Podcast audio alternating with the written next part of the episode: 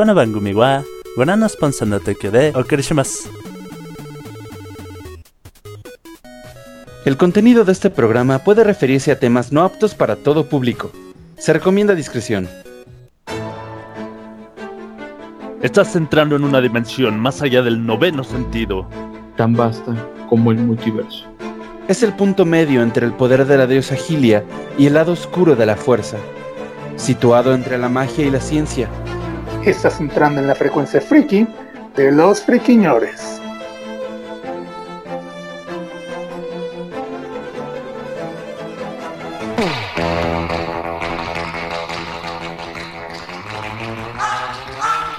¿Qué tal, Freak Escuchas? ¿Cómo están? Bienvenidos al mejor podcast del internet, de la frecuencia friki de los friquiñores. Fíjense que, que de pronto me, me cae la cuenta de, de, la, de la edad que ya tengo cuando en la plática previa al podcast con, con mis compañeros de, de locución empezamos a cantar las rolas de RBD. Yo soy Mike Jiménez y me acompaña hoy el señorito Topotejón. ¿Qué tal? ¿Qué tal? Muy buenas noches, Mike. Ya nos quemaste, pero bueno, eh, sí que se enteren que cantamos canciones de RBD antes de entrar al podcast. Sean bienvenidos a Frecuencia Friki. Muy buenas noches. Y el hashtag de esta noche es hashtag yo me la adapto cuando. Yo me la adapto cuando. Así es. Fíjate, yo, yo me la adapto cuando no hay internet. Oh, ¿Por qué? Eh, Porque no tiene que ver. Sí, e- es que no, no puedes e- escoger el, el video preciso en el, en el momento en el que lo necesitas. Entonces Y te lo tienes que escogerlo, pues está complicado. Ustedes ya lo escucharon, el verdadero príncipe de los nerds, el bueno mem. Señores, señores, buenas noches y bienvenidos a este podcast. Lo hacemos con mucho cariño para todos ustedes y pues hashtag yo me la adapto pues, cuando lo requiere, Yo me Mm, la ¿y adapto cuando, es lo requiere. cuando lo requiere la situación. Y con nosotros también está el canguro con cuernos de carnero, el mamadísimo Rufus. Ah, creo que alguien nos ha dado cuenta que no tiene su micrófono encendido. No, lo siento, cierto, Ya, tienes ahí toda la está. razón. Perdón. Pues buenas noches a Uh. todos, muchas gracias por acompañarnos nuevamente en este en esta eh, emisión más de, de Frecuencia Friki. Y pues este supongo que yo me la adapto cuando eh, pues no hace lo que quiero. Oh, interesante. ¿Y, y cómo la adaptas? Pues la modifico. Mm, interesante. Muy interesante porque digo, ¿cómo, cómo le hace? Pues ahora sí que depende de Uno se Lo tiene que que tu mente, acomodar y encontrar la forma, mem. Así es. Sobre todo cuando eres este maestro del fierro control, pues es fácil Ah, no, adaptarla. pues, que tú la adaptas a- como a, a diestra y siniestra. Pues por eso te dieron el título de maestro empalador, o sea, Ey. ahí sí lo entiendo perfectamente, ¿no? ¿No? Bueno, gente que nos escucha completamente en vivo a través de Mixeler, muchas gracias por estar con nosotros. También muchas gracias a la gente que nos escucha a través de nuestras otras plataformas en YouTube, en Anchor y en Spotify. Bueno, bueno, bueno, y empezamos con Freaky Notas. Chicos, ¿qué tenemos? Pues yo quiero empezar esa sección de noticias comentándoles que la semana pasada Capcom sufrió un hackeo muy importante, muy grande, donde ellos directamente se preocuparon por pues todos sus clientes y toda la gente que tiene alguna cuenta ligada para con sus juegos. Sin embargo, no fueron afectados los gamers, o bueno, no directamente. ¿Por qué? Porque pues resulta que estos hackers estaban pidiendo una cantidad muy muy grande de, de dinero para no revelar este información sobre juegos a futuro de la compañía. Y pues como Capcom no se dio, no, no, no quiso dar este varo, acabaron empezando a soltar este parte de esa información.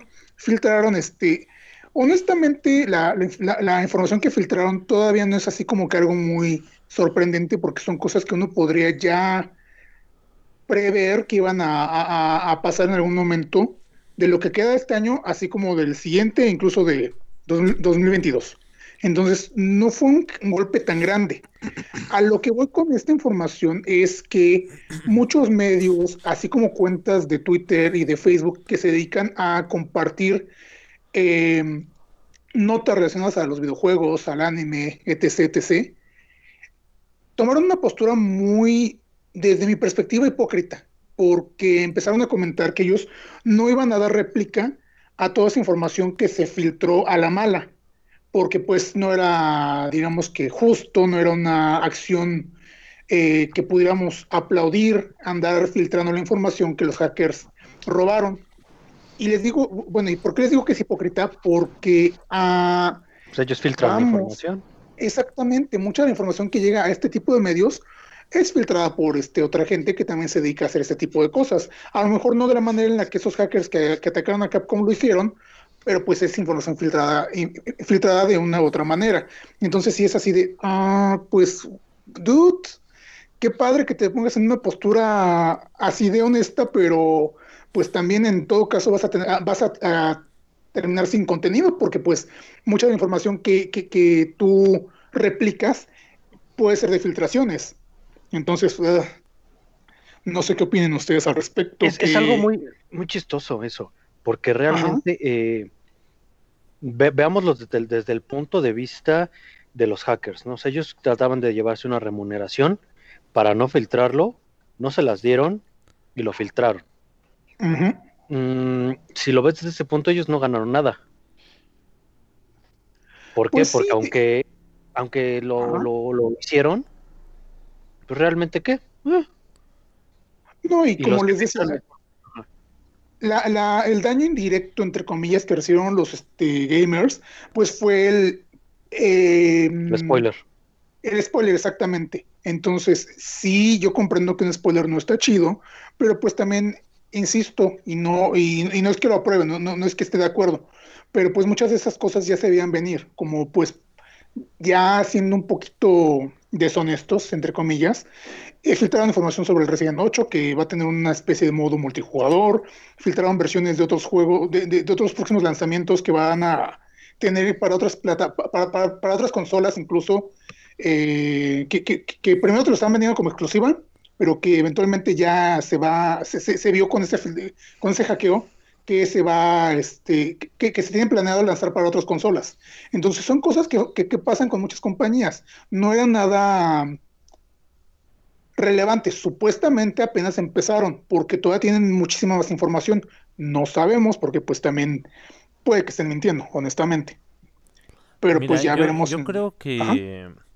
que las empresas deberían de tener en cuenta de que esto es una realidad y en lugar de, de luchar contra ello, vaya, de no soltar información, de no soltar los gameplays, que lo, que lo controlen y que lo moneticen para su propio beneficio.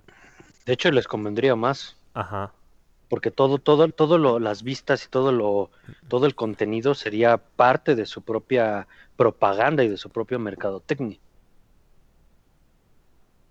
Pero bueno, eso es Mm, es cierto. mi, mi opinión.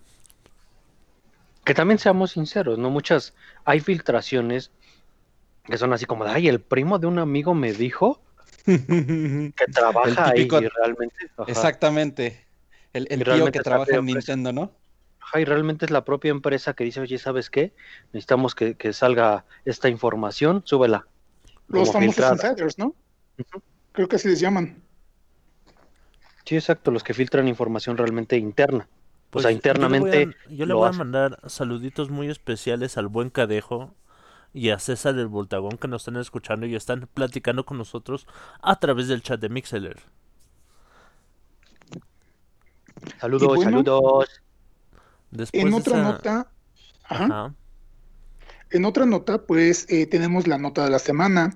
Disney Plus ya está disponible en México y Latinoamérica y pues las quejas no se hicieron esperar. No tiene las Vamos a- temporadas completas de Los Simpson. Exactamente, vamos al punto. No están las temporadas completas de Los Simpson. Entonces, toda la gente que se que suscribió a, a esta que hizo su cuenta en Disney Plus, pues estaba esperando encontrar Los Simpson así como con, así como otros contenidos de, de Disney y algunos de la Fox. Y pues, como ya dijo Mike, solo están disponibles dos temporadas, la 29 y 30, las más recientes vaya.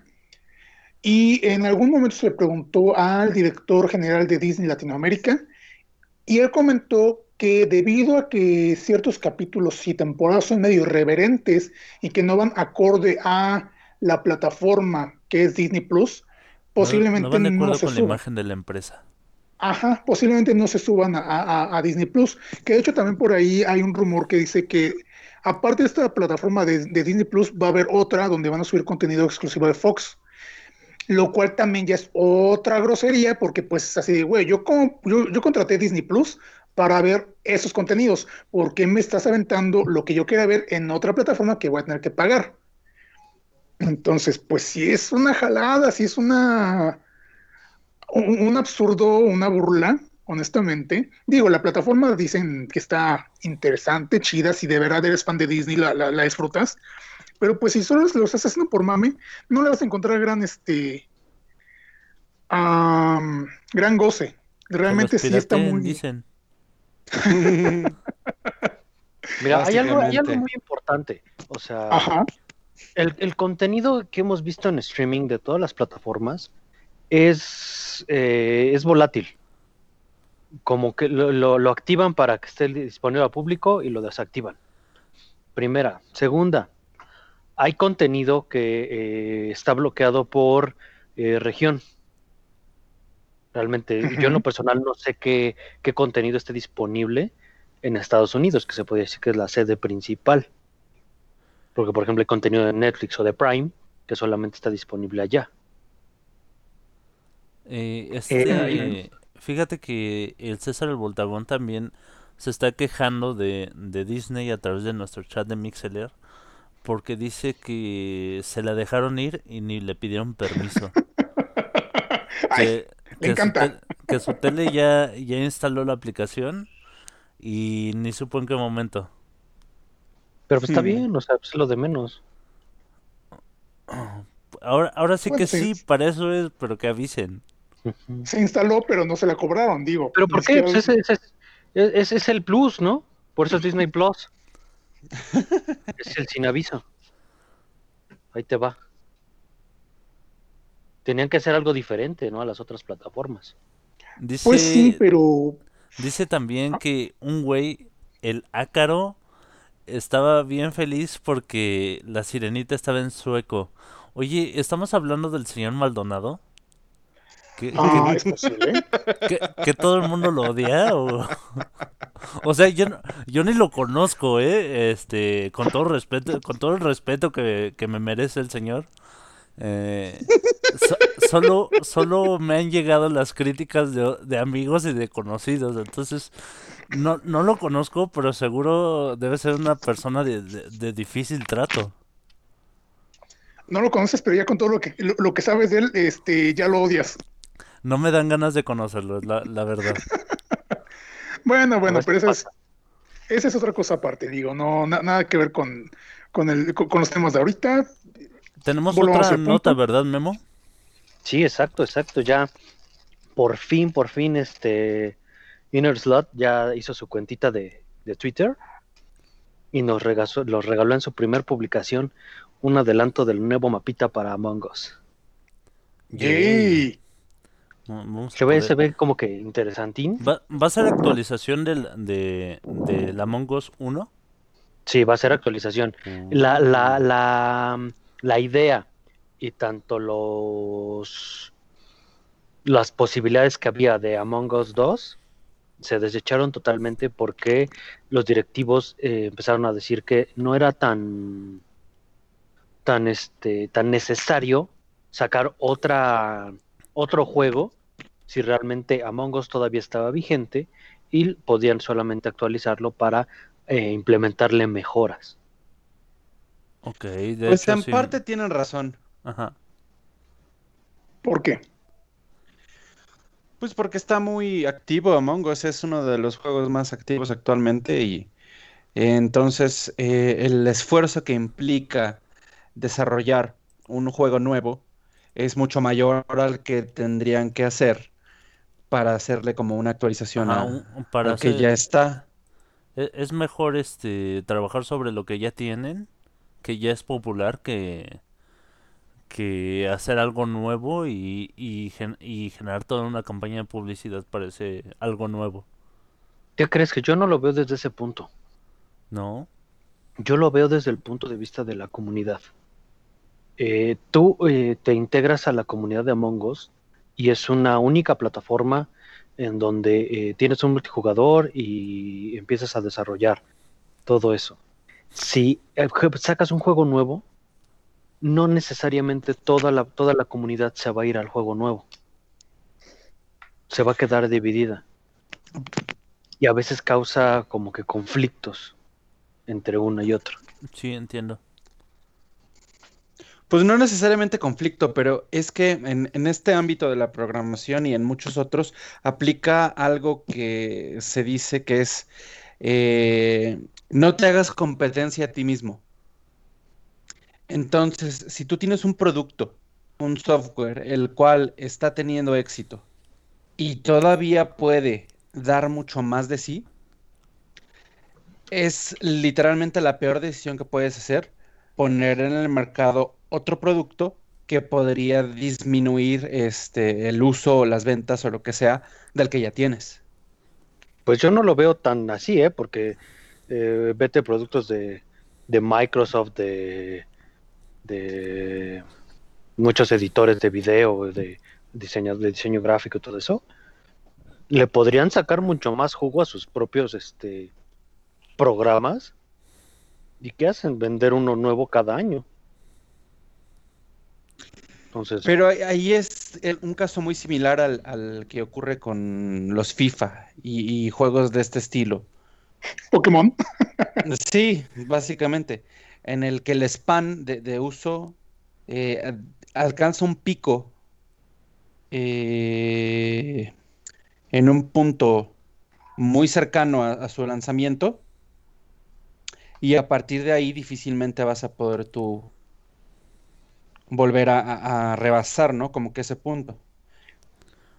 Pero como empresa, si tú haces ese punto cada año, cada año, cada año, cada año, es muchísimo mejor que mantener un, un, este, un nivel constante en, el cuestión, en la cuestión monetaria, en la cuestión de ventas. O- oigan muchachos, disculpen que los interrumpa.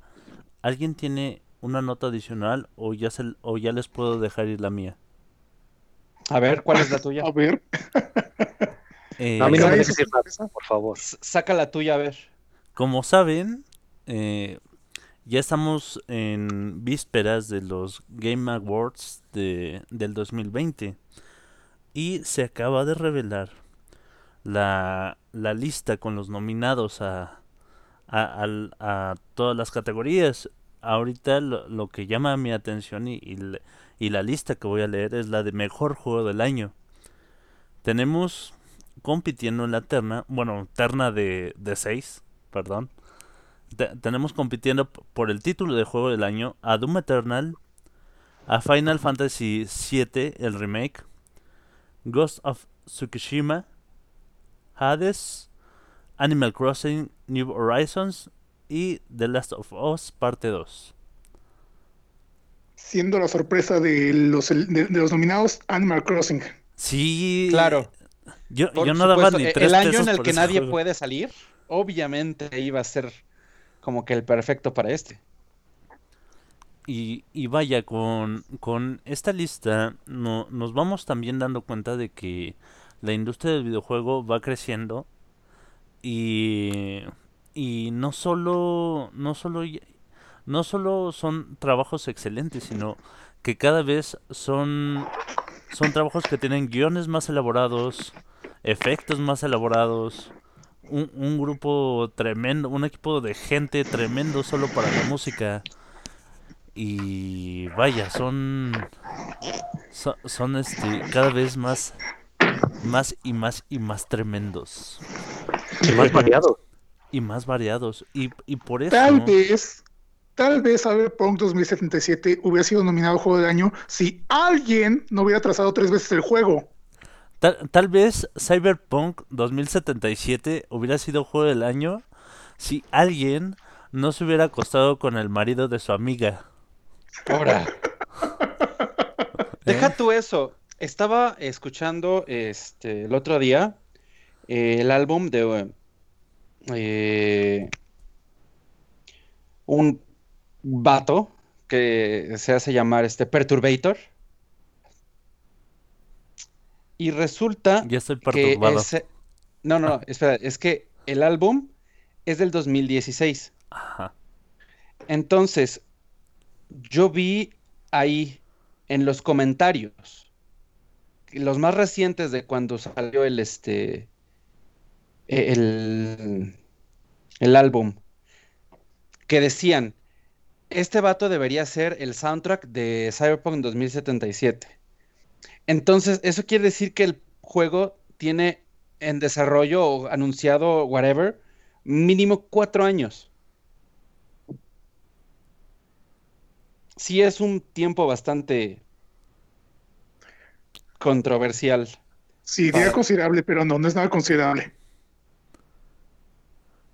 Entonces, Bueno, niños, cabrón. nos dice, nos pregunta César Voltagón que qué hace en la lista Animal Crossing.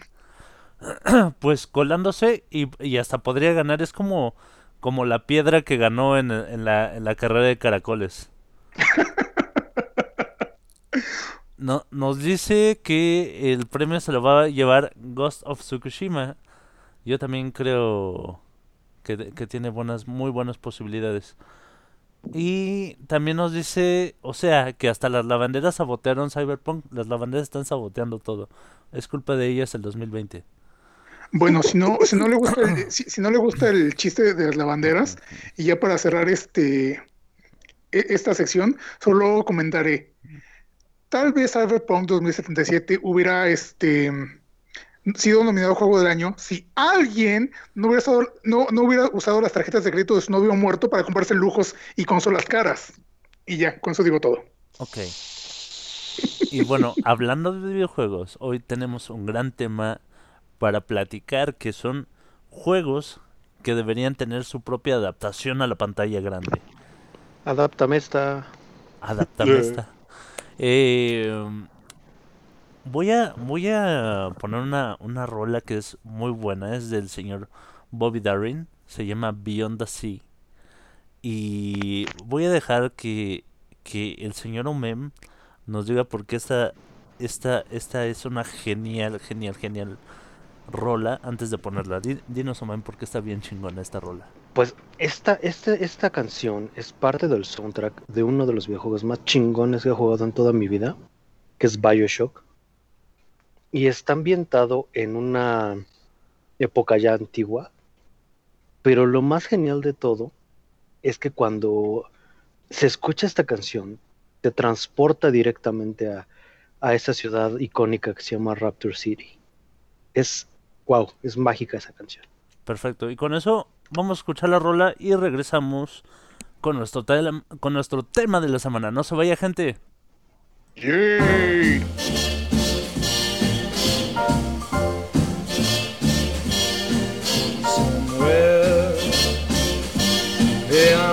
Sea, somewhere waiting for me. My lover stands on golden sands and watches the ships that go sailing somewhere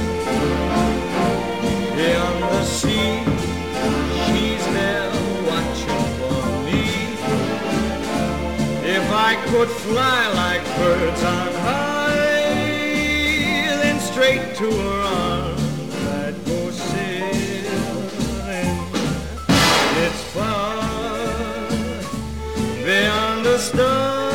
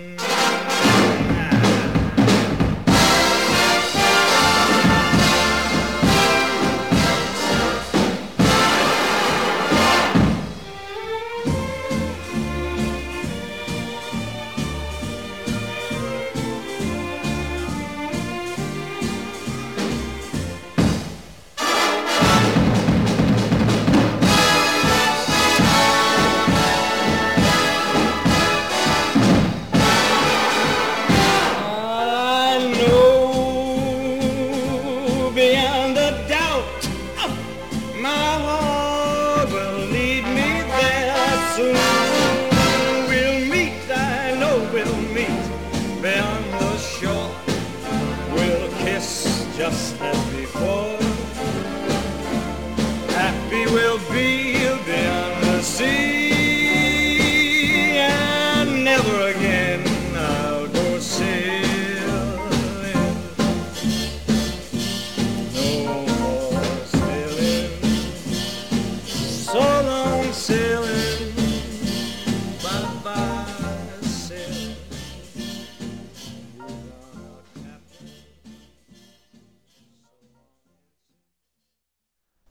¿Qué tal gente? ¿Cómo están? Bienvenidos de regreso al podcast de los friquiñores, donde criticamos a los que imprimen sus GIFs y videos. Bueno, hoy, hoy, hoy vamos a hablar de esos videojuegos que, que merecen o que deberían tener una adaptación a película o a serie. Y para, ahora sí que, para la introducción, el señor Topotejón. Exactamente, Mike. Muchas gracias. Bueno, nosotros como gamers, cada que jugamos un nuevo juego que nos llega a apasionar, siempre nos imaginamos cómo sería si lo llegaran a adaptar a una serie animada de anime o incluso una película o serie live action. Y a pesar de que ya tenemos en mente muchos fracasos grandes que han ocurrido con sagas tan grandes como Resident Evil o Super Mario Bros., siempre guardamos ese granito de esperanza. Es por eso que esta noche nosotros los pequeñores decidimos pues dar nuestros videojuegos favoritos o algunos juegos que nos gustaría ver adaptados precisamente en una serie y incluso vamos a mencionar qué actores o actrices nos gustaría ver, ver en el cast y aparte pues eh, y si me lo permiten chicos vamos a jugar con esta esta noche con este tema mencionando cómo podrían arruinar esa adaptación ya que pues insisto estamos acostumbrados a que siempre siempre que Hollywood mete la mano acaban regándola. Entonces eh, Ya, Quiero ya que sabes, este querido Topo Tejón, que en este podcast se te permite todo y puedes jugar con lo que tú quieras. uh, pues bueno entonces vamos a empezar Mike ¿qué te parece?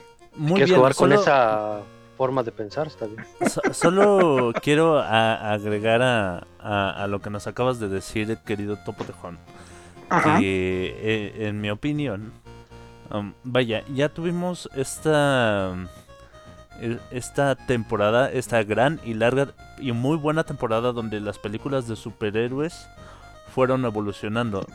Ajá, y, donde ya tenemos productos de, de una muy muy buena calidad, bastante decentes. Y yo creo que está por empezar la, la era de, de las buenas adaptaciones de los videojuegos a la pantalla grande. Estoy muy muy esperanzado con, con Uncharted, que, que es una de, de las películas que voy a mencionar este, más adelante. Pero creo que es el principio de, de esta de esta era de las películas. o tal vez no. ¿Quién y ahora sabe? sí, em- empecemos con con el bueno mem. Pues empecemos, señoritos, empecemos. Hay un videojuego que realmente por historia y por trama, eh, lo personal me ha atrapado mucho. Y estoy hablando nada más y nada menos que de Gears of War, eh, tiene una historia y un trasfondo muy, muy, muy chingón. Y eh, valdría total y absolutamente la pena que la llevaran a la pantalla grande. La forma en la que en la que podrían desarrollarlo a mi punto de vista sería así como tipo este trilogía, o sea, aventándose película por juego. Igual y en, en- podrían mezclar un poquito en, en alguna de ellas el este el Gears, este, Gears of War Judgment, que habla un poquito de que sería como una precuela, Que sería como una precuela. Exactamente, pero meterlo como, como tipo este un flashback dentro de alguna de las películas o, o adaptarlo dentro de la, de la serie de películas como fl- pequeños flashback de lo que sucedió antes del del este del primer Gears y sobre todo culminar en el final de la guerra contra los Locust. Estoy muy de acuerdo contigo. Creo, creo que sería una gran película de terror diagonal acción. Sobre todo acción. eh, y, y que sí da para mucho. Co- como quién te gustaría para. para. para actuar el papel de protagonista. Eh, sinceramente, eh, eh, no, no veía, no vislumbraba muy, muy bien a alguien así como perfecto para Marcus Phoenix. Pero no sé por qué se me vino a la mente Josh Brolin. Oh. que hizo a Thanos, A Thanos. y a Cable, ¿no? En. Ajá, exactamente. Siento que tiene la fuerza como, per- como actor de darle ese, ese punch para, para Marcus Phoenix y llevarse toda, toda, toda la atención en la pantalla. Sí, sabes que tienes razón. ¿Y sabes quién debería ser eh, Cole? El, el Cole. ¿El colé? Mi, mi, mi Roku. Este. Este Dwayne Johnson.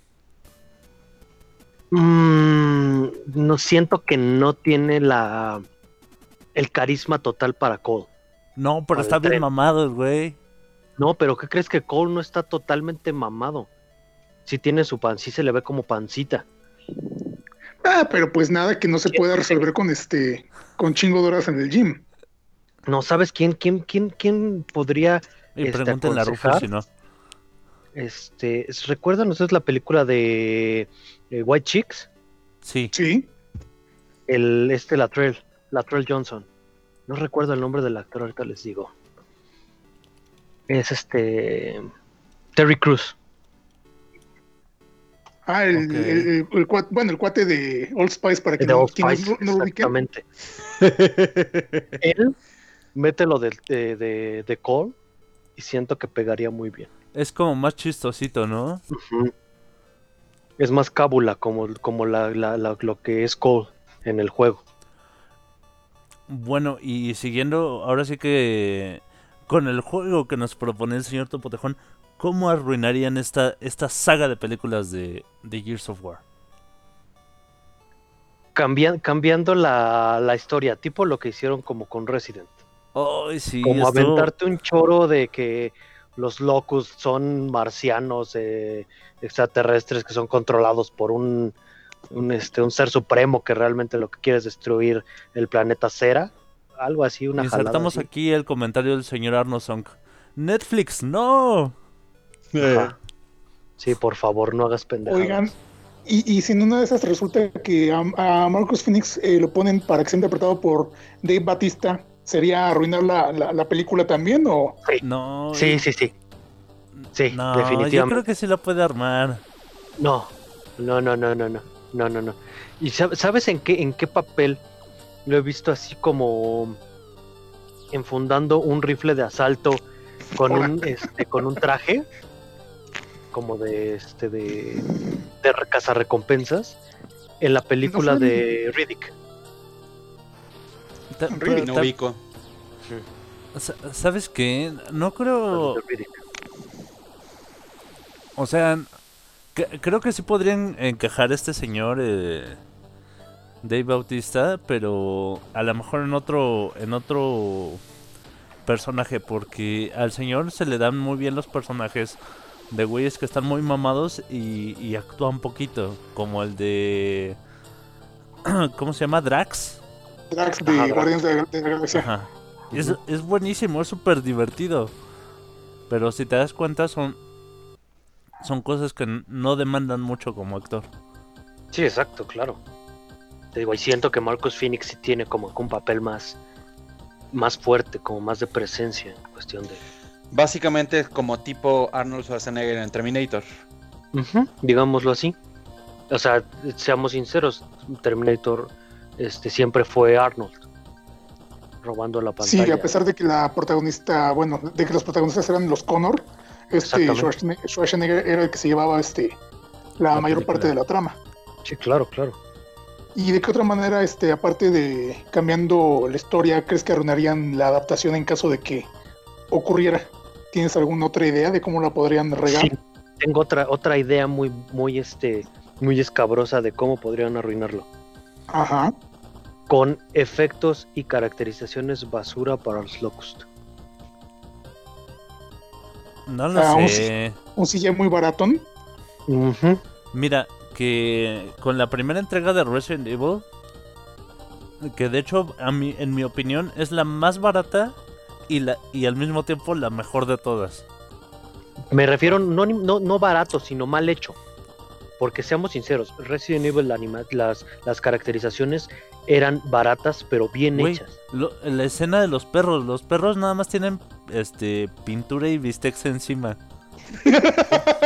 Pero se veía bien. Pero más que otra cosa también es el hecho de que a partir de la 2, con Resident Evil, lo que trataban de hacer era como volarse la barda lo más posible para ser más vistosos y más edgy y más loco. Y eso fue lo que en realidad terminó como dándoles en la madre. No, yo siento no- que lo no que te terminó, lo que terminó dándose la madre fue el, el, el acostón. Ah, Bueno, eh, eh, El acostón por el no, protagonismo.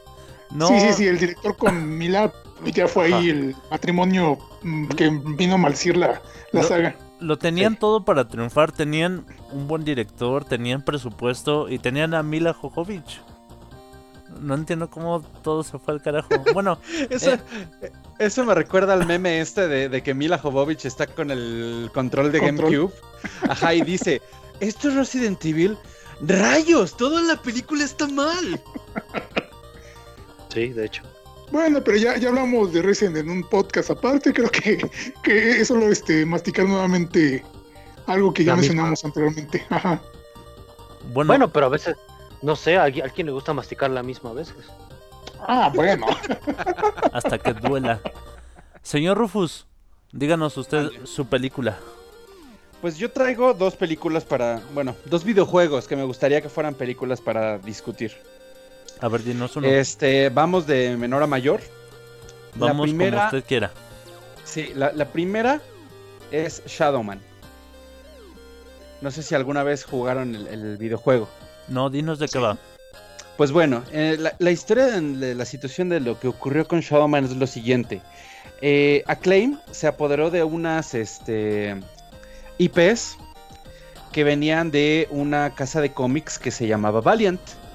Y su plan era lanzar videojuegos de diferentes eh, héroes que estaban en, en sus cómics de esta casa.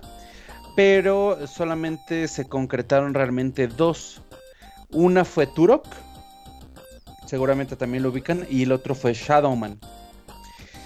Se lanzó en 64, se lanzó en PlayStation, se lanzó en Dreamcast y también se lanzó en PC. La de PC de hecho es la, versión más completa de todas. La historia trata sobre Michael Leroy, que es un sujeto normal, un estadounidense, bueno, un afroamericano más bien, que eh, es un taxista.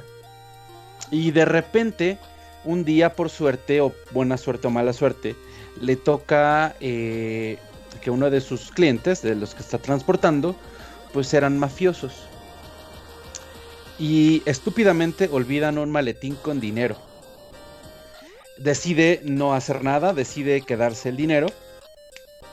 Por lo que eh, lo empieza a utilizar pues para hacer que su familia tuviera una vida mejor. Desafortunadamente, este, los mafiosos ubican al sujeto, a Michael Leroy, eh, lanzan un ataque a su casa muere su madre, muere su hermano y él queda mal herido. Pero logra este, huir a un río y, y- se tira al río con heridas de bala, pero sobrevive. Lo recoge este, Agneta, que es una hechicera vudú, que para salvarle la vida y debido a, a- su historial, decide implantarle en el pecho la máscara de las sombras. Shadowman básicamente es uno de esos superhéroes que van heredando sus poderes a otro postor y así su- sucesivamente. Y entonces, pues e- el, juego inicia poco después de que Agneta le diera la máscara de las sombras a Michael Leroy. El juego eh, fue de los como de los primeros de tercera persona en el Super, en el 64, perdón, en el PlayStation y demás. Por lo que el control es un poco incómodo. Pero la verdad es que para lo que tenía es buenísimo.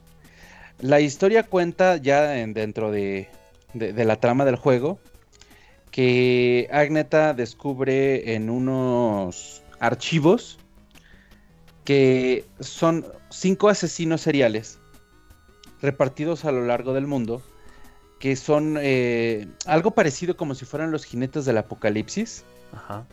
pero enfocado en una profecía antigua que venían este en una cosa que se llama Le Carte. Eh, no sé si sepan el hecho de que todo el tema de vudú pues tiene también mucha influencia francesa. Entonces, eh, el punto aquí es que la misión de, de Michael Leroy, o Shadowman, es recolectar 120 almas oscuras que están distribuidas tanto en el mundo de los vivos como en el mundo de los muertos, para evitar que Legión, literalmente Legión, este, pueda utilizarlas para invadir la Tierra con un ejército de, de monstruos. ¿Y qué actor protagonizaría esta película? Ay, es lo que he estado pensando, pero la verdad es que no sé. De cuando salió acá ha pasado ya muchos años, entonces los que hubiera tenido en mente en ese momento, no creo que ya estarían ahorita, porque en ese momento hubiera dicho Will Smith. O Wesley Snipes, no sé, hubiera sido ese Ah, entonces. Es que no sé, porque Shadowman tiene una. Es sassy, más o menos al estilo de, de Spider-Man. Al momento de, de, de sus monólogos y la manera en la que interactúa con sus enemigos. Entonces Tiende trate a ser a, a Tom tanto Holland burlón. o, o Andrew Garfield. no, no, no, pero es que es afroamericano. Píntalo de negro. Así como en, en- en White Chicks, White chicks. Ajá, exactamente. pero al revés. Pero al revés, exactamente, exactamente. Angelitos negros, pues. Tal vez, tal vez, ¿sabes quién hubiera quedado? Si es que en algún momento hubieran intentado desarrollarlo. Igual y Chadwick Boseman, este. Pantera Negra, ya aprovechando pues que estaba alzándose en la industria cinematográfica, pudo haber sido un buen protagonista. O sabes que no Pero es hubiera, que- ¿sabes quién hubiera el- quedado? Igual si tuviera talento, Jaden Smith. No, pero es que hay que tener en cuenta de que el juego salió en 1999. Entonces muchas de las personalidades actuales en ese entonces, pues, o, o eran espermatozoides o iban al kinder. Ay, Rodrigo Chadwick se, se- se murió de cuarenta y tantos, no chingues, sí, sí, sí podía haberlo interpretado. Bueno, él sí, quizás, pero no estaba todavía de- tan dentro del... ¿Sabe- ¿Sabes quién, quién, quién se me podría ocurrir? Pero este no cuadra con el perfil de afroamericano. Ujú. Es este el de. Ay, ¿cómo se llama? El que hizo Bullseye en la de Daredevil. Colin Farrell. Colin Farrell. Mm, híjole, Siento que en eh, cuestión de personalidad como que se amoldaría muy bien. Colin Farrell. Puede ser que sí, pero fíjate que el físico no tanto, porque eh, sí, sí- sí está choncho Sh- Shadowman. Pues claro, depende. Choncho, ¿en qué sentido? Ajá. Pues acá grandote, no sé, como... Ay, ¿has visto a, a Connie Farrell? Mm, Pues, Yo también no. lo mismo. No, no, sea, es- también está, alto, pero está medio flacucho, ¿no? El güey, se, puede, el depende. güey se, se puede poner muy bulky y aparte la tiene de caballo. sí, literalmente. Así Sí, co- como literalmente. brazo de albañil. Bueno, igual y si tuviera como el tiempo para caracterizarse en, en físico más adecuadamente, podría ser que sí. Pero no ¿Crees sé, el, hecho, eh? Eso- el- el rostro es como que no, no, no, no me, no cuadra. Estamos, a- estamos hablando, hablando de una adaptación, o sea, realmente muchos lineamientos a nuestro, a nuestro pesar no tendrían que ser este los que van tan acorde a. Y pues aquí yo permíteme comentarte que sí me gustaría que fuera específicamente un actor afroamericano. Una, para evitarse la bronca de decir que si están adaptando un, vi- un videojuego con un este, protagonista afroamericano, ¿por qué lo van a cambiar a blanco? Y en Exacto. segundo, porque precisamente van a dar visibilidad, que es lo que están buscando ahorita con todo esto de la inclusión. Y pues este, te libras no, de... pero me permites. Actualmente, el grupo menos representado son, son los hombres blancos de, de, de edad y, y posición social promedio. Oh, oh, no, lo, lo había olvidado, pero pues... Sí, no, y, y es que de hecho eh, es un ejemplo perfecto de algo que hablábamos el otro día. Existen actualmente muchos superhéroes o personajes y demás que están teniendo como que los productores y, las casas ¿no? de, producción la tendencia de cambiar la, ra- la raza para volverlos negros o incluso cambiarles el género. Cuando eso en realidad simplemente es el mismo personaje blanco, pero con, con otra, otro color y ya. Cuando en realidad lo que realmente se necesita y lo que nutriría de manera más real todo este tema de la inclusión es personajes cuya historia y sus raíces fueran meramente, en este caso, afroamericanas, que tuvieran pues presencia. Y bueno, No ¿sabes cómo podrían arruinar esta película? Pues cambiando, precisamente cambiándole La raza. la raza o hay, hay un como, como les comentaba eh, la historia de Shadowman se maneja mucho entre lo que es el mundo de los vivos y el mundo de los muertos Shadowman en el mundo de los vivos pues tiene su apariencia de, pues, de afroamericano promedio, ¿no? Güey, en el que, mundo a de los- que a Shadowman lo interprete Carlos Trejo. Bueno, no también. payaso, se lo arruinaría totalmente. Sí, sí, sí. No, pero y y en el mundo de los muertos, pues tiene otra apariencia, ¿no? Un poco más esquelética, tipo acá, pues más demoníaca, por así decirlo. Entonces, existe otro personaje que se llama Jonty, que en el mundo de los vivos es un tipo irlandés bajito, y en el mundo de los muertos es una serpiente de, de- huesos. Yo creo que en el personaje de Jonty es una de dos. O la cosa que va a hacer que la, que la película hipotética se dispare porque es comiquísimo a más no poder. O que la película fracase por la manera en la que adaptan al personaje e- en el lado de los muertos al, al ser una, una serpiente de huesos. Lo va a hacer Sí, en ese sentido Derbez. tienes razón, ¿eh? Hay veces que, el- que, que en adaptaciones hemos visto que el, el, el- el sidekick o lo- los, los que están alrededor son los que son tan mal adaptados que hacen que se pierda todo. Pero Es pues, correcto. ahí- y pues por ejemplo ahí está Agneta también que tenemos miles de, de- de chicas afroamericanas que podrían hacer perfectamente el papel. ¿Sabes a quién se me ocurrió perfecto para el papel? Que tiene el forje y tiene eh, la, la raza como a ti te gusta. Ok. Eh, ubicas, la serie de NCIS, Los Ángeles. Mm, sí, pero no ubico qué personaje de ahí. De los principales es el que hace a Sam, es el el Cool J. A ver. El, el QJ me suena. Ah, sí, perfecto, es perfecto. Él quedaría. Perfecto para el papel, totalmente, sí. Ok, y como. Y, y para arruinarte la, la posible adaptación, Scarlett Johansson va a ser Shadowman. No, ¿sabes quién debe No, ser Shadowman? ¿Sabes quién? de- Ya sé quién debe de ser Shadowman. Debe hacerlo Meryl Streep. Meryl Streep. ¡Sí! ya llegó Ronaldo Willibaldo y nos está saludando en el chat de Mixeler. Hola, Aló. ¿cómo estás? Bienvenido. Bienvenidirijillo. Y continuamos contigo, señor Topotejón. Ok, eh, pues yo en esta ocasión de los videojuegos que me gustaría ver adaptados a una Spoiler, película el señor. Topotejón va a decir algo único y detergente. Adelante. Mm, sí, pero todavía no.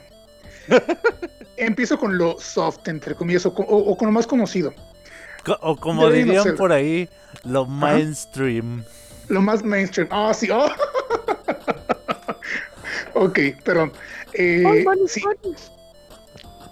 The Legend of Zelda. Ustedes conocen esta saga.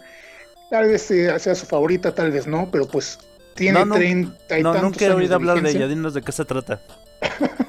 Tiene treinta y tantos años de vigencia esta lucha eterna del bien contra el mal, del héroe, del héroe, de- dependiendo del adjetivo que le quieran poner, porque ya ven que es héroe del tiempo, héroe de los vientos, héroe de este el X, ¿no? El duende esto- melodía. El duende melodía.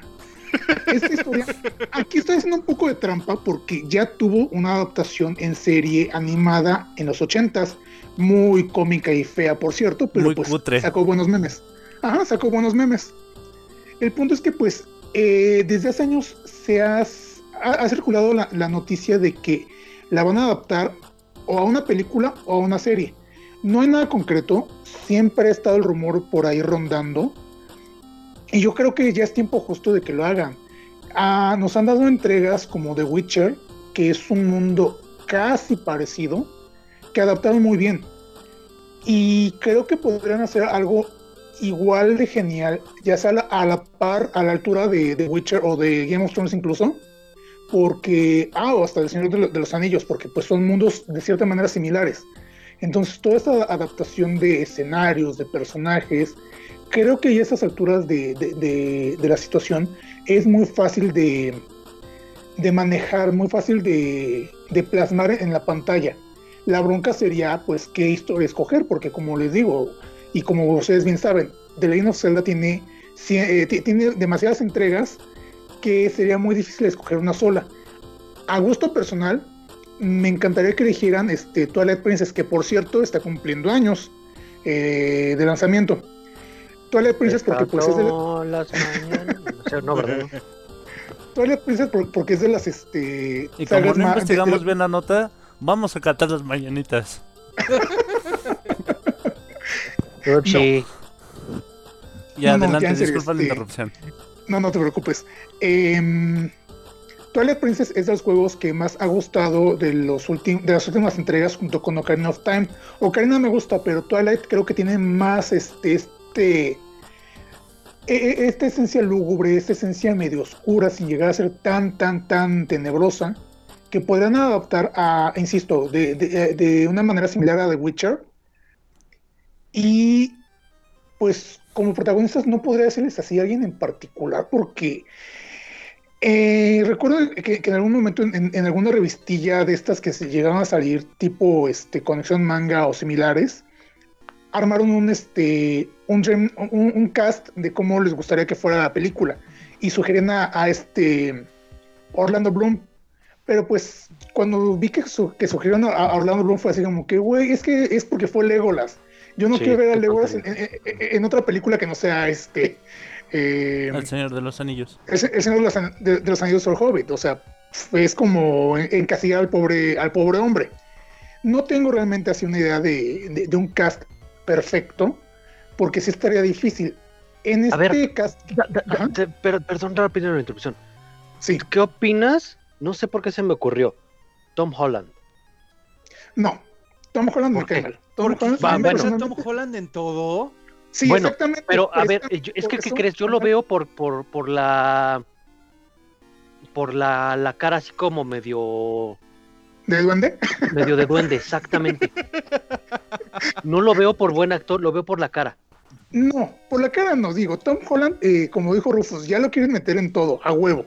Es un actor que se llama, que se llama Se caeme bien y me cae mal, precisamente por, por eso. Además de que, pues no, o sea, simplemente es este. No, no lo, no lo toleraría. Yo, yo no lo toleraría si lo, si lo llegan a elegir. Eh, pero, por ejemplo, y dejando a un lado al personaje de Link, en esta misma revista habían sugerido a Emma Watson como Zelda. Podría ser una opción. podría ser una opción, digo. Eh, no, no, estaría porque mal de- ver. Sería de nuevo ver otra vez. eh, ¡Ah, no! Pero, pero ¿por qué? Aquí va a ser una princesa, no va a ser este una, una, una maga sabelo todo. ¿Sabes? ¿Sabes? Este, a quién ahorita se me ocurrió? Es también ¿Quién? para, para, para este. Para el papel. Es el, el que trabajó en la de los Juegos del Hambre. Este Josh. Josh Ándale. Hutcherson. Eh, Él sí. Ándale. ¿Qué crees? Porque también tiene como que el perfil. Oye, ¿y, y el señorito Zac Efron no te gusta para Link? No. Creo que está, está muy mamado para hacer este. Link. No, Ah, y ok. aparte ya, ya no siento que tuviera como que la edad adecuada. Ajá. No, la, la de- la No, pero de- la edad no, ajá, cierto. Ajá. Digo, o sea, hay actores que han interpretado a, a- adolescentes a sus 40 años, entonces, uf. Sí, exacto, exacto. Y para Ganondorf se me estaba ocurriendo este, este, este, este cuate, no recuerdo el nombre del, del actor, el que hizo de Jafar en Aladdin, en la versión live action. No me Está gusta. malísimo, está bien. pff. Y podría ser un buen Gandalf. Ahora, ya entrando en, en detalles, ¿cómo podrán arruinarla? La arruinarían si hacen algo exactamente igual a lo que hicieron con la, con la versión live action de Avatar. Sí. Cambiar, ca- cambiar pronunciación de nombres, cambiar locaciones, tratar de compactar la historia de Recortar la dos juegos. historia, eso fue trágico en Avatar. Ajá. Tratar de compactar la historia, digamos, de dos juegos en una sola película en la que los personajes principales, digamos los sabios, más más bien secundarios, los, digamos los sabios, apenas si tengan presencia, apenas si y los mencionen y no les den el peso importante que tienen dentro de la historia. Que Link sea este, un personaje roto o que sea el típico este, personaje que, ya, que, que tiene la misma secuencia de el héroe que empieza de cero y de repente ter- ter- termina siendo un chingón. No, O- a mí me gustaría ¿Sabes qué? Que le, que le hagan lo que le hicieron a Goku en Dragon Ball Evolution. Que, que Ay, lo no tropicalicen. Que, que ¿Que lo Link sea un adolescente que va a la escuela. No, o sea, yo tengo, yo otra idea de cómo la pueden arruinar totalmente. Ajá. Que sigan la receta para Mario Bros. O sí, sea- de hecho, de hecho a eso iba, que manejaran dos tipos de mundos, un el, el mundo real y el mundo de Hyrule. Entonces ahí sí también le, le darían en la madre muy feo, porque es como, güey, ¿por qué estás combinando dos cosas que no van? Solo Inuyasha lo hace bien. Vale. Y, y Monster Hunter está a punto de hacerlo. Exacto. Sí, es- cambiar. Entonces, este. Bueno, ya, ya más para agregar, hace, hace tiempo se había filtrado, y por hace tiempo me refiero a hace como 10 años, empezó a circular un video que publicó originalmente, creo que IGN, con un supuesto este, tráiler de lo que iba a ser la película de The Legend of Zelda. Yo no sé por qué la gente se lo creyó. Lo, publicaron este, como broma de April, April Fool pero realmente la gente se lo creyó y estaban segurísimos que iba a salir la película. Pero si ustedes lo llegaron a ver y si no, les puedo decir que Link parecía Michael Jackson. Entonces era así de, güey, ¿en serio la gente creyó que eso era la adaptación de Zelda? No, no, no, no, o sea, realmente ese, ese trailer fue bueno, tenía sus detallitos, pero era también cuestionable. Entonces también podrán regarla ahí poniendo a, a alguien que no o cambian a la raza. Bueno, Sí, ahorita sobre que, todo. que acabas de terminar, voy a mandar saluditos al buen Seito, que nos está saludando a nosotros también a través del chat de Mixeler, completamente en vivo. Hola. Lo, lo, lo. Y, y, y, y ahora es mi turno. Yo, yo, yo quiero hablar de, de, de este juego que, que me impresionó mucho eh, por su historia, por su entorno y porque me parece que en realidad fue hecho para, para ser guionizado y, y ser puesto en, la pantalla grande. Es el videojuego de Half-Life. Es este un juego de de qué podríamos decirle ciencia ficción, em, acción y un poco de terror. eh, donde donde tenemos a, de protagonista a un científico que se llama Gordon Freeman. Se supone que es un científico teórico de, de un laboratorio de materiales anómalos. Entonces, Eso suena a SCP. ¿A SCP? ¿Qué es eso? Ya, ya te habíamos platicado la otra vez, el de Ah, Secure Protect sí. Content, el instituto este ficticio que tiene en su resguardo diferentes elementos, Sí, sí, sí. seres de, y demás. de- de hecho, de hecho, eh, va como por ahí el rollo porque eh, este lugar es, es como tipo el laboratorio de los Álamos o el Área 51. Ajá. Entonces, vaya, la, la, la historia empieza con un día normal de este científico en, en las instalaciones y de pronto en, en un estudio de un, de un material nuevo accidentalmente se genera ah, y accidentalmente entre comillas porque es parte de la trama se genera un un, un portal donde donde donde un montón de seres que son o de otra dimensión o, de otro espacio em, eh, o de mm, cómo decirlo como extraterrestres llegan y, y tratan de, de dominar y de conquistar la tierra. El título eh, es buenísimo porque no solo te da esta este horror de supervivencia contra criaturas extrañas, sino que también al mismo tiempo que está pasando todo esto, el gobierno de los Estados Unidos quiere encubrir todo el pedo y mandan a un, a un escuadrón de fuerzas especiales a matar a todos los a todos los extraterrestres y a todos los testigos y a quemar todo. Entonces, en, en, en el videojuego tienes que tienes que luchar contra contra estas fuerzas, llamémosle alienígenas y al mismo tiempo contra contra un grupo de soldados. Entonces, este este videojuego me gustaría que si se adaptara a la pantalla grande lo lo, lo protagonizara mi mi Brian Cranston. Creo que creo que creo que sería perfecto. Si ese juego, si esa adaptación más bien hubiera salido hipotéticamente hace, eh, digamos, 10 años, yo hubiera optado más por este Hugh, Lau- Hugh Laurie que por este Brian Cranston. Mm, Lo que sí. pasa es que siempre- Ajá. Es que eh, este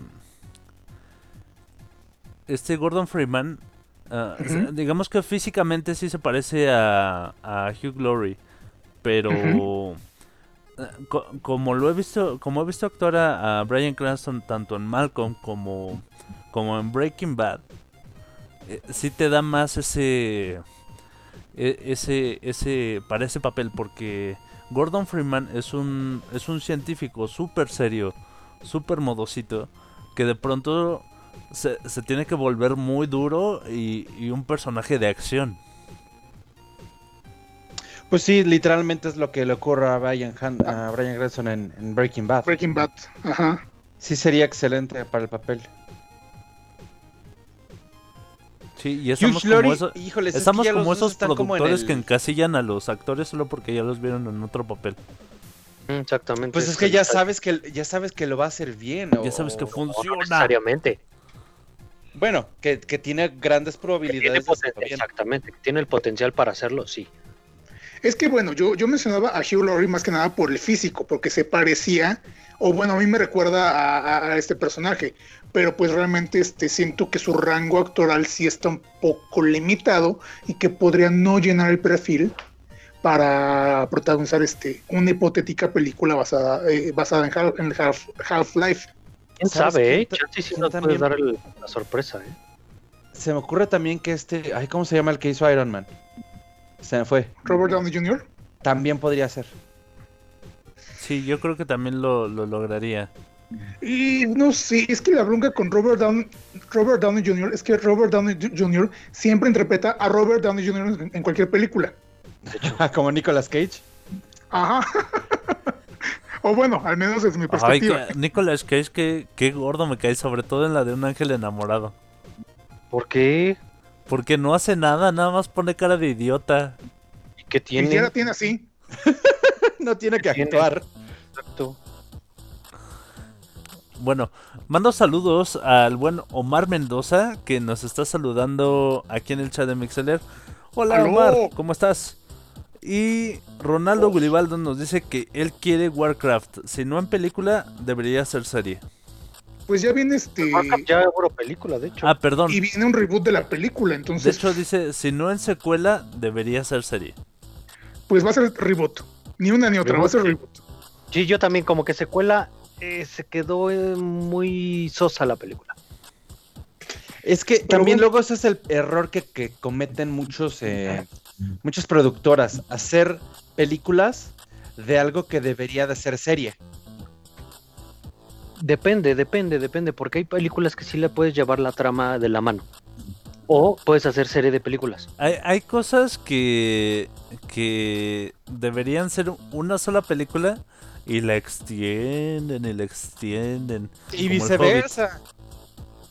¿A ti no te gusta que te la extiendan? A, mí- a mí me gusta que si me la extienden, que sea consistente. Ajá, sí, exacto. Ajá, porque si la Sí, extienden y no de repente aguanta, empiezan a, a- a- empiezan a hacer sus este sus mezcolanzas bien raras de, de trama. el, que el problema es cuando la extienden y se les cae. Ah, sí, no, ya, sí, olvídalo. Es horrible. Pues imagínate, el chiste es que se mantenga ahí como tiene que estar. Es correcto. Oye, Mike, pero ¿cómo arruinarían este la, la- la adaptación hipotética de Half-Life? Híjole.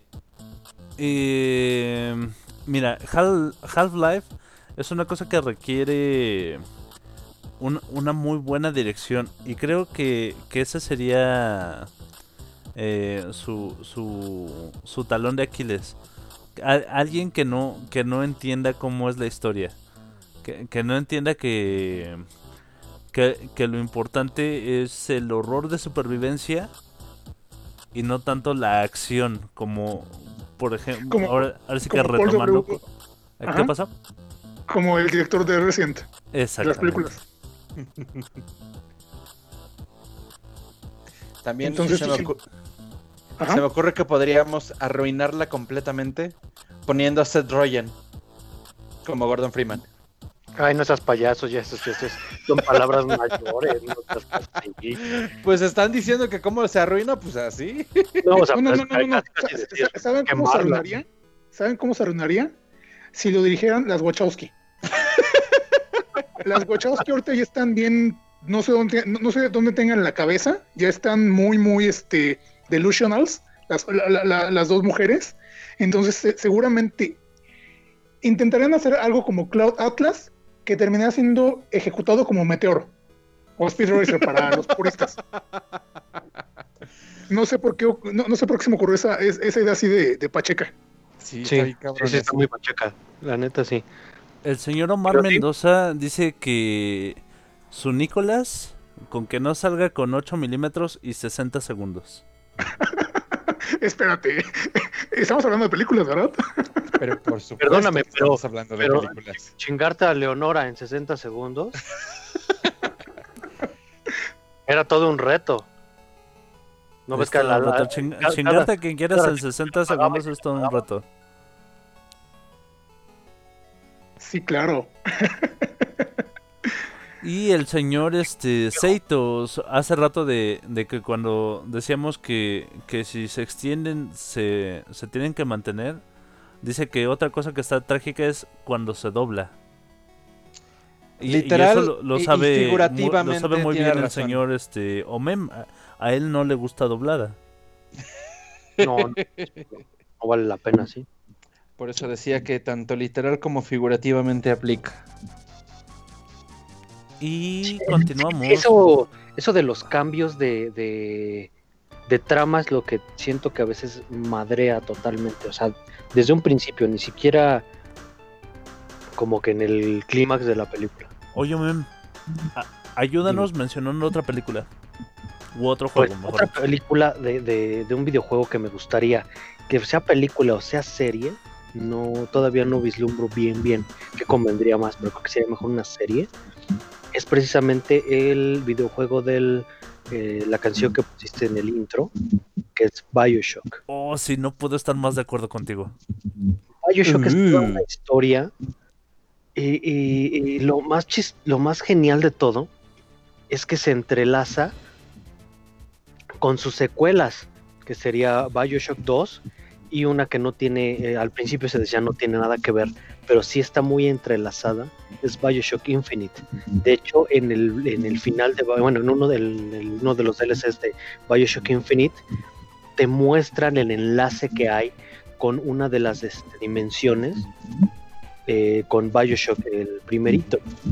Y es en Bueno, cuanto eh, pa- para que sepa un poco más la, la gente que nos escucha, rápidamente resume la historia de Bioshock. De Bioshock. O por lo Bueno. menos ponnos en contexto de la historia. Bueno, Bioshock se trata de que tú como personaje principal eh, sufres un accidente de avión, terminas en medio del océano Atlántico y te encuentras eh, cerca de un faro. En ese faro te encuentras una, una este, batisfera que te lleva a una ciudad eh, submarina que está olvidada de todo, de todo el mundo. Nadie sabe que existe. Te, encuentras ya, pero en esa ciudad, ya después de haber eh, vivido una revolución, una guerra este, de poder y eh, por una sustancia que te eh, genera eh, mejoras genéticas, digámoslo así, que se, eh, se da debido al descubrimiento de una babosa marina. En esa historia, Guau. esa babosa, ay, Lo, lo que pasa, y, y- y digamos, ahora sí que para poner un poco el- en contexto el contexto, se supone que, que la ciudad de la que llegas es, es como una cumbre tecnológica, es una utopía. es una utopía así, donde, donde se supone que está solo la gente que... La élite, la la élite de la élite, eh, pero en diferentes aspectos. eh, Sí, en general, en general. moral, económica, intelectual, o sea, ahí, ahí está la crema innata, lo mejor de lo mejor. Claro, claro. Y de hecho, Mm. gracias a eso es que encuentran ese desarrollo tecnológico en cuestión de las...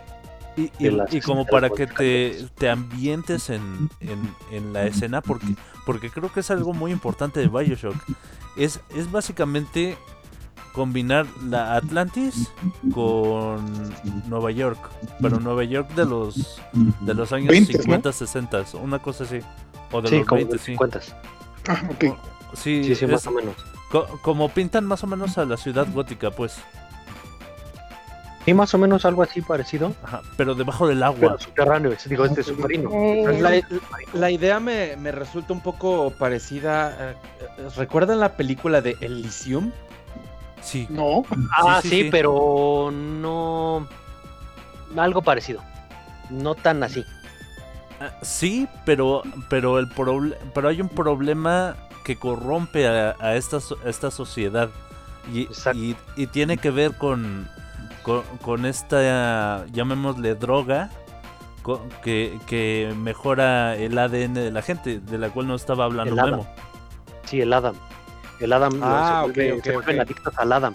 Pero de hecho, eh, eh, la, la diferencia que tiene es, Elysium sí es una ciudad eh, donde vive la élite, pero tenemos eh, que es el, que eso, si no se mal, es una ciudad este, aérea, como se llama Bioshock Infinite, pero adicional en, en la superficie se encuentra la, la población eh, pobre que tiene que trabajar eh, para también mantener a la población rica.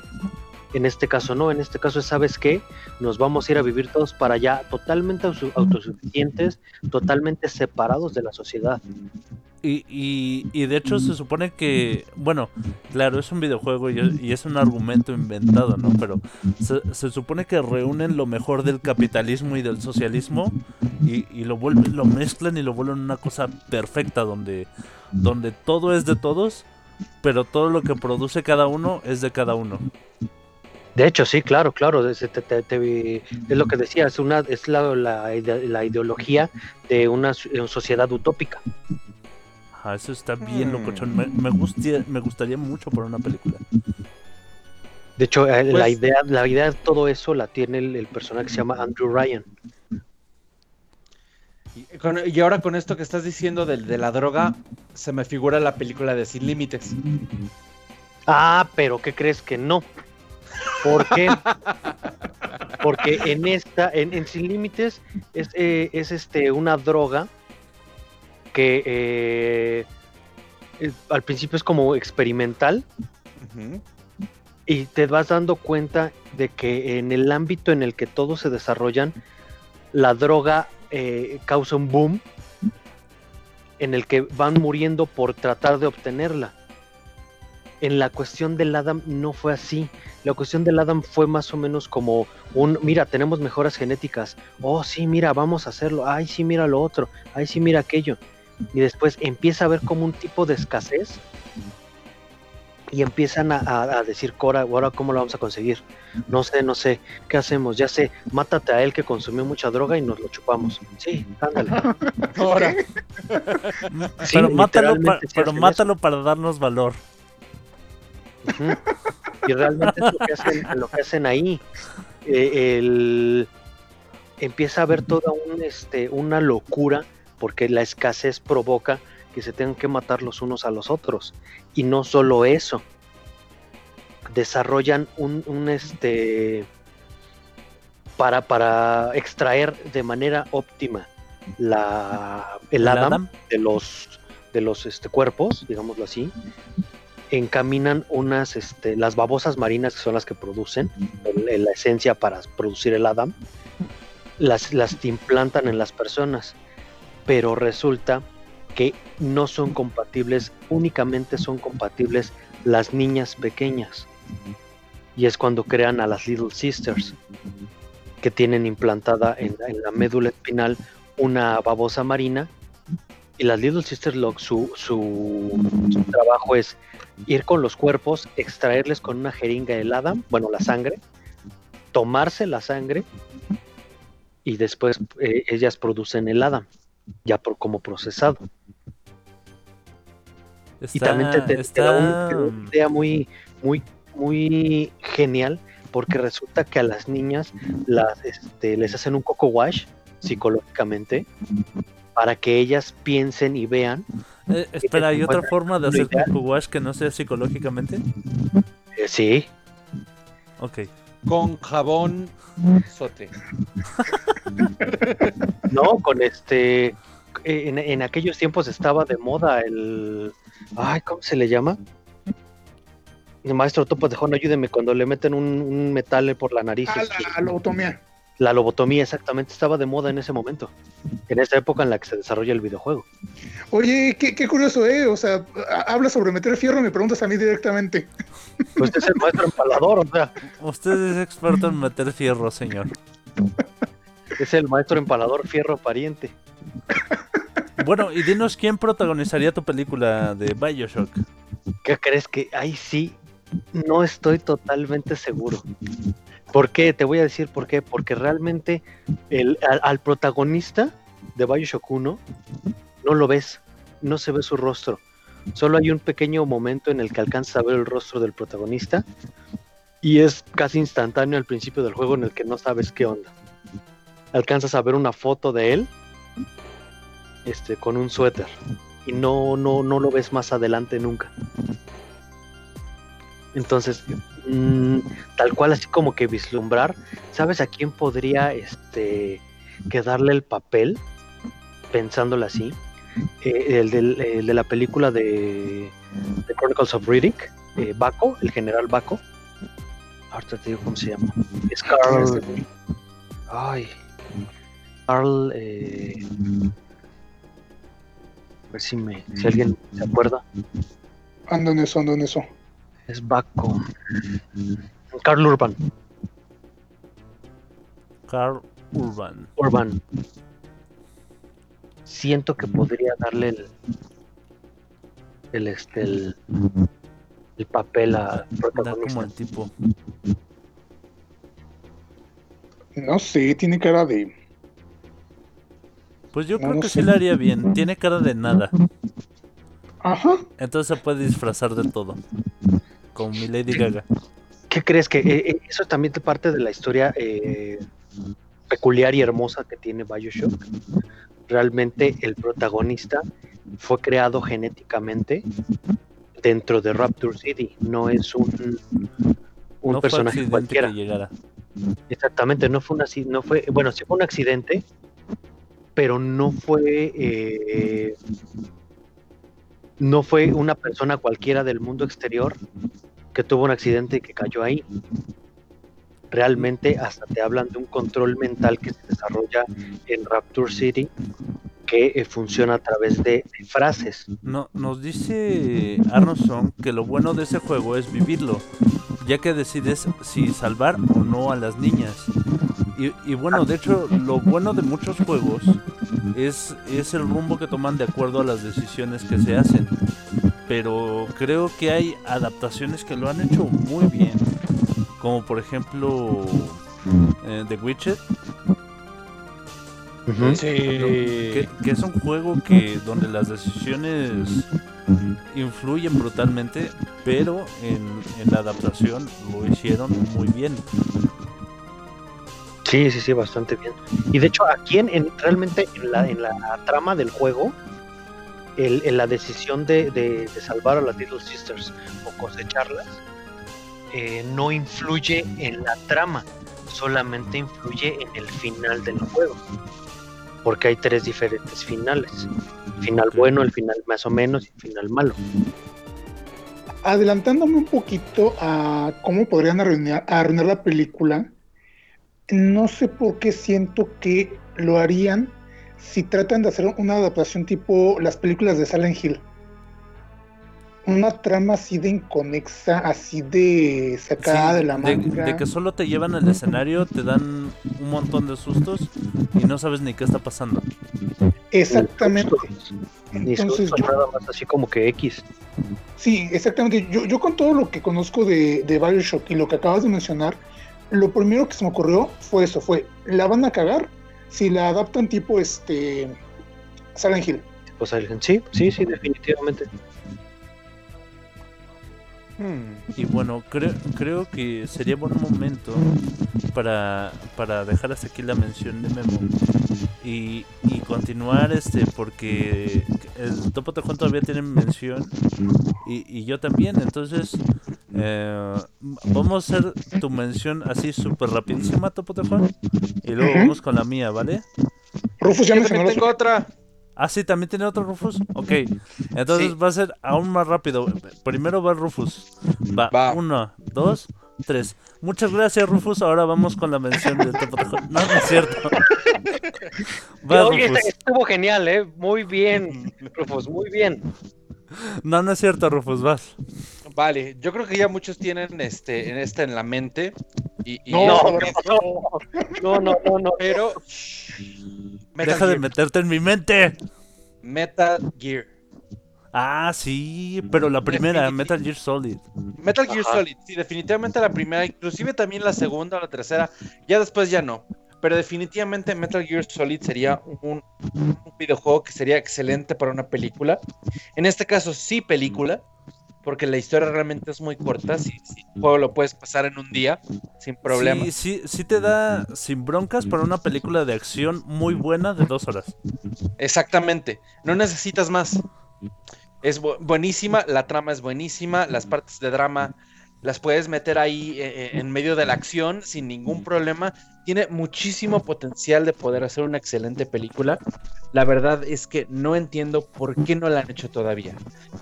Y en lo que se refiere a los actores que podrían hacerlo, ¡puf! un buen. Di nombres, cabrón. Hugh Jackman, por ejemplo. Inclusive, Cualquiera. eh, Hugh Jackman Ah, para Solid. Jackman, para Solid eh, Snake, sí. y, y Hugh Jackman. eh, también No, Hugh. Jackman. Ty. Burrell. Es que Hugh Jackman puede ser Hugh Jackman. No, no, no. Ty Burrell. El que hace este. De plano, el de Modern Family. Exactamente. Eh, eh, eh, físicamente No es lo idéntico. sé. Ponle. Sí. Físicamente No. sí se parece mucho. De cara sí. No lo sé, No, Rick.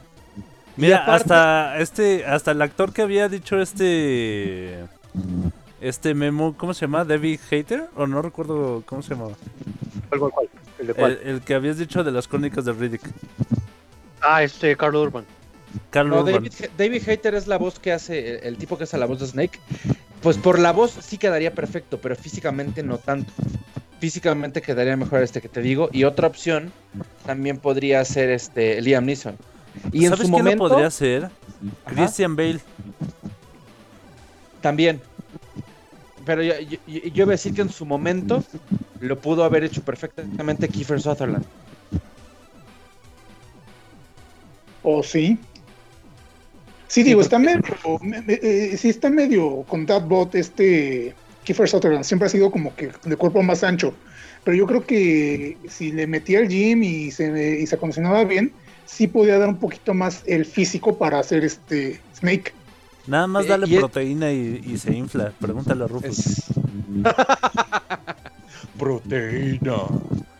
No, pero yo lo digo, Kiefer Sutherland en la época en la que interpretaba a Jack Bauer.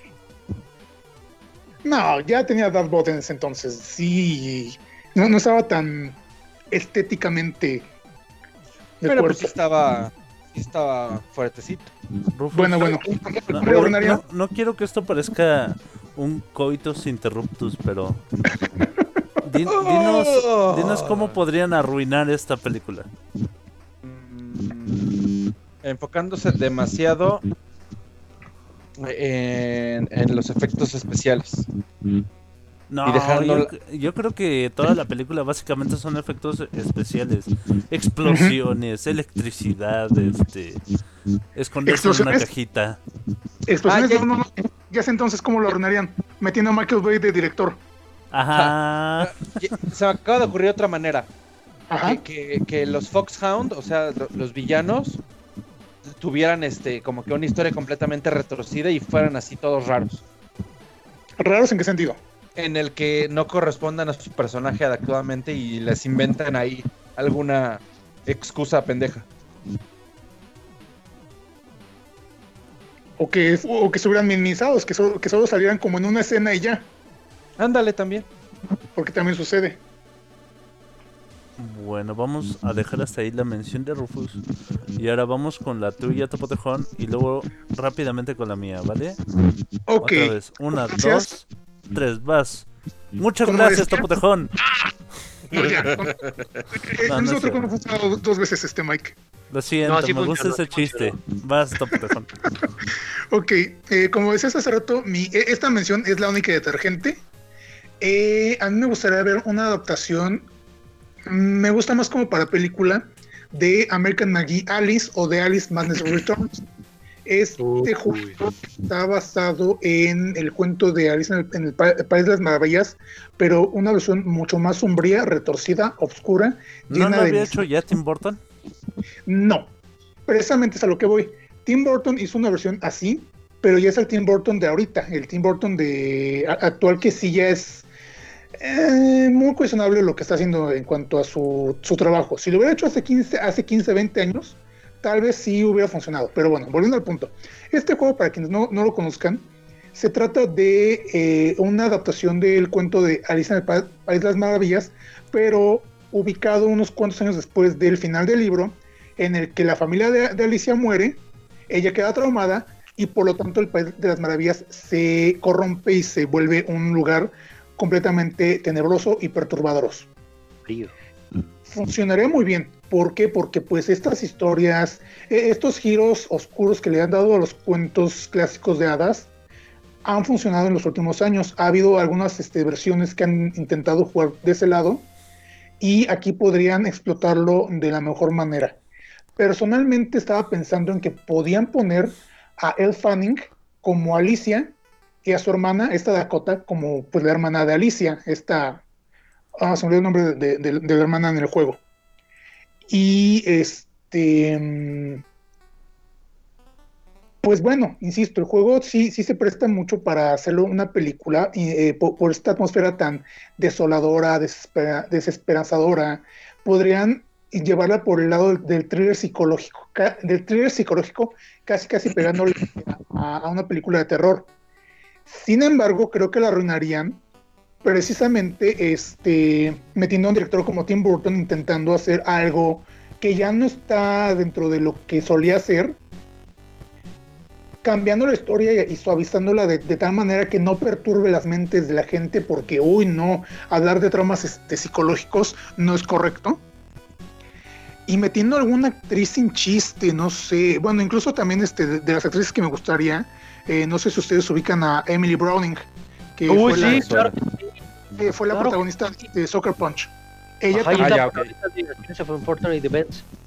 ajá, Wow. ella también po- podría quedar perfecto para el papel, Sí. pero siento que aquí, aquí tratarían de meter y nada más por cumplir este cuota de inclusión a Zendaya o podrían meter este a no sé alguna otro- otra, otra actriz de otra de, de otra etnia incluso alguna asiática Eh, y la, la historia la, la, la- suavizarían de, la, de la peor manera a tal grado que ya no sería ni cercana a lo que es el juego sería muy muy muy de no sé. No, no, no, no, no, no tengo una palabra. Eh, en lo personal, si, si no es Tim Burton, a mí me gustaría que el director fuera este Aronof- Aronofsky, que dirigió este Black Swan y otras películas este como Requiem Uy, sí, eso sí estaría muy bien. mucho con ¿Sabe? esto de- Ajá. ¿Sabes quién se me, se me vino a la mente de protagonista? ¿Quién? Emma Roberts. Emma Roberts. Oh, cierto, podría ser también. Tiene cara de De De loca. Tiene cara- Ajá. Pero quedaría muy, muy.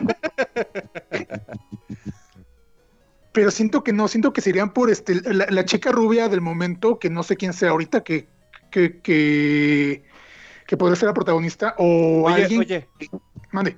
¿qué tal Kiernan Shipka? No, Lo pensé.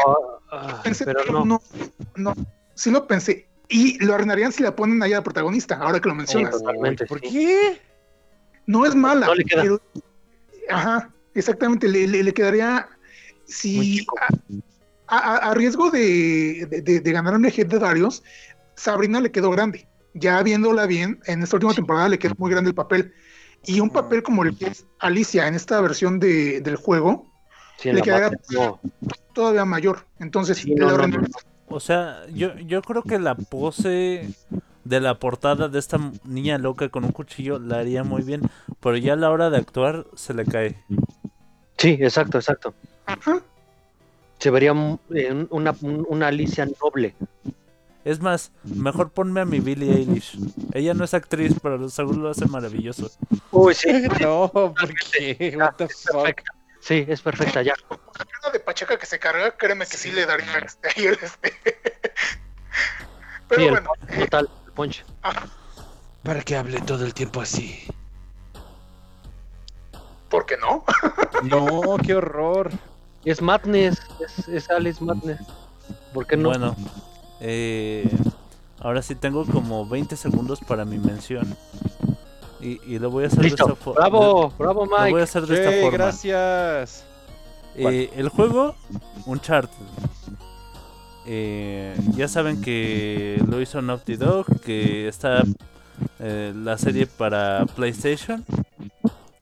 Es la historia de Nathan Drake, un, un cazarrecompensas, digamos, o cazatesoros, mejor dicho, muy chingón. Es, es el hijo que tuvieron todas las películas las de Indiana Jones con todas las de Misión Imposible.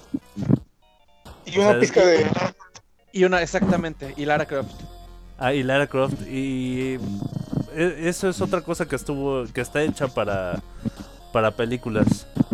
Eh, me gustaría que la, que, la, Jovovich. que la protagonizara Chris Pratt. Y creo que la podrían echar a perder haciendo que la protagonice Tom Holland. Oh, espera. Sí, sí. Totalmente de acuerdo. Es que sí, ahorita podrías echar a perder muchas películas nada más con siquiera pensar en Tom Holland. No, No, deja no, no. todo eso, está perfecto este Chris Pratt. ¿Sabes? Sa- sa- ¿Saben cómo lo ordenarían? No solamente poniendo a Tom Holland este, en el papel de, de Nathan Drake. Lo, lo ordenarían poniendo a Tom Holland en el papel de Nathan Drake y a Robert Downey Jr. en el papel de este. Ah, que sí, es de... Ay, No, qué ya. horror. Ya, sí, no, ya. Totalmente es de arruinada. Nathan Drake. Estarías viendo Spider-Man otra vez. Precisamente, eh, y si me permiten hacer la mención, no sé si se enteraron que mucha gente está pidiendo que para el supuesto reboot que planean hacer de Volver al Futuro, quieren a Tom Holland en el papel de Marty McFly y a este Robert Downey Jr. en el papel del Dr. Emmett Ay, no, Brown. por favor. Brown, ay, no están idiotas. Por favor. Ay, Entonces. Es más, hasta Eugenio Derbez lo haría mejor que, que Robert Downey Jr. Ay, claro. Pero bueno, ¿qué creen, chicos? No. ¡No! ¿Qué creen?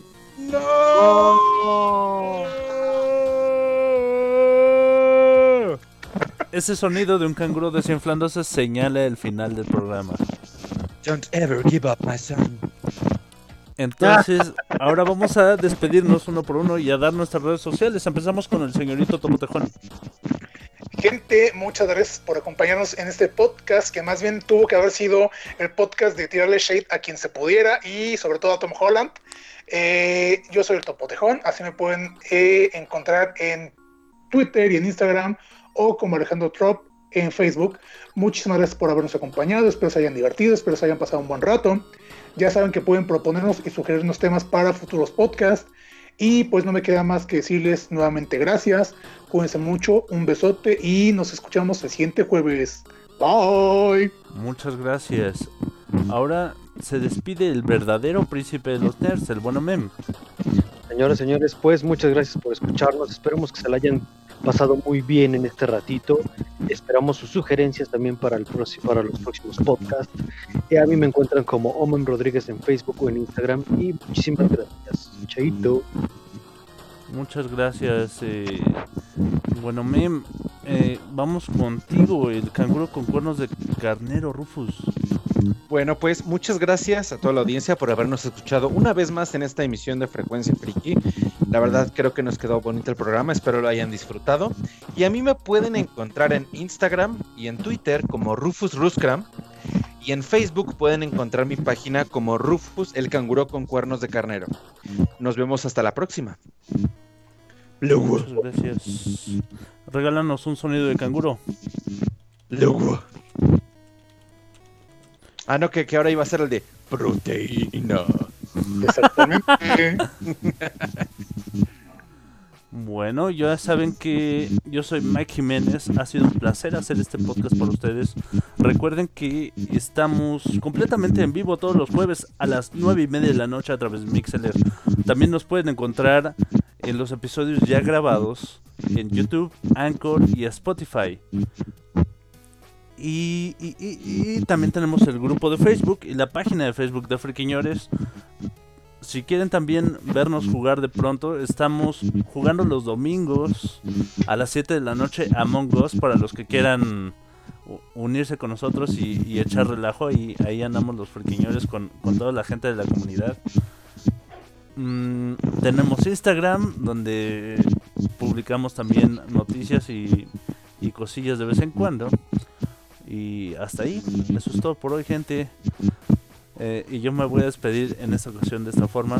Sea cortés, ande con cuidado, edúquese lo más que pueda, respete para que lo respeten y que Dios nos ampare. Eh, no mames. Oye, esta mamada. Muchas gracias a todos. Ahora digan adiós. Adiós.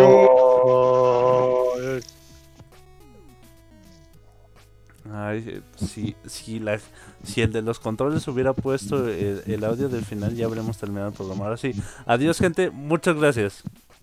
Adiós. Ahora en tu cerebro está incrustada nuestra frecuencia friki. Nos oímos la próxima.